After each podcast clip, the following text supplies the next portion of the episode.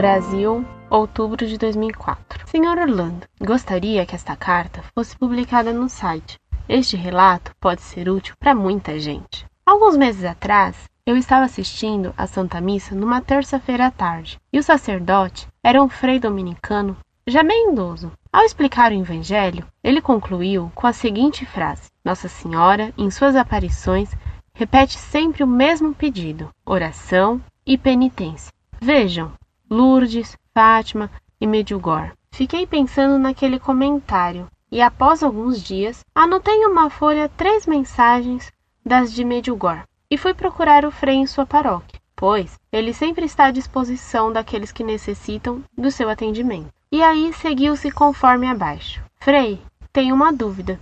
O senhor pode me ajudar? Claro, eu estou aqui para isso. Certo. Vamos supor a seguinte situação: sou uma vidente Recebo mensagens de Nossa Senhora e vou ler alguma dessas mensagens. Gostaria que o senhor ouvisse. Comecei a ler a primeira das mensagens e o frei se pôs a ouvir atentamente. Mal havia terminado de ler a primeira frase da mensagem quando ele me interrompeu, dizendo: Isso não é evidente de Nossa Senhora, não. Pedi a ele que me permitisse lê-la até o fim. Quando terminei a leitura, ele disse energicamente: Nossa Senhora Nunca diria uma coisa dessas. Por que, Frei? Porque isso é heresia. Certo, Frei. Agora vamos para a segunda mensagem. Nem havia concluído a leitura da primeira parte da segunda mensagem e ele novamente me interrompeu, de forma bem taxativa.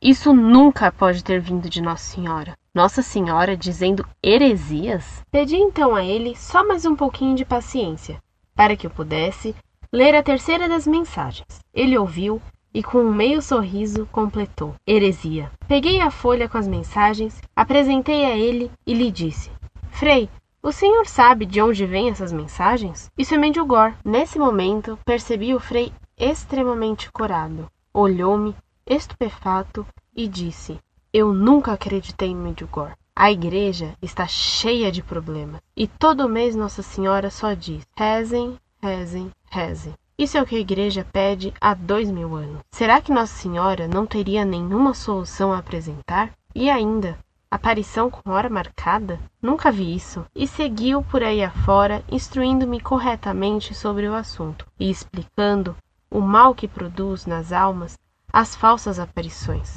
Pediu-me para tomar o máximo de cuidado em relação ao indiferentismo religioso, tão comum nos dias de hoje. Exortou-me a não buscar aparições e apontou-me o sacrário, falando da presença viva e real de nosso Senhor Jesus Cristo.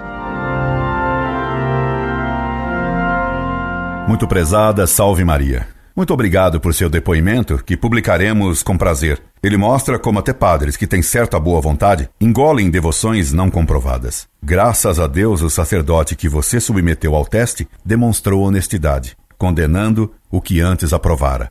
Pena que nem todos sejam assim. E parabéns por seu teste bem arguto. Incorde Jesus Semper, Orlando Fedeli.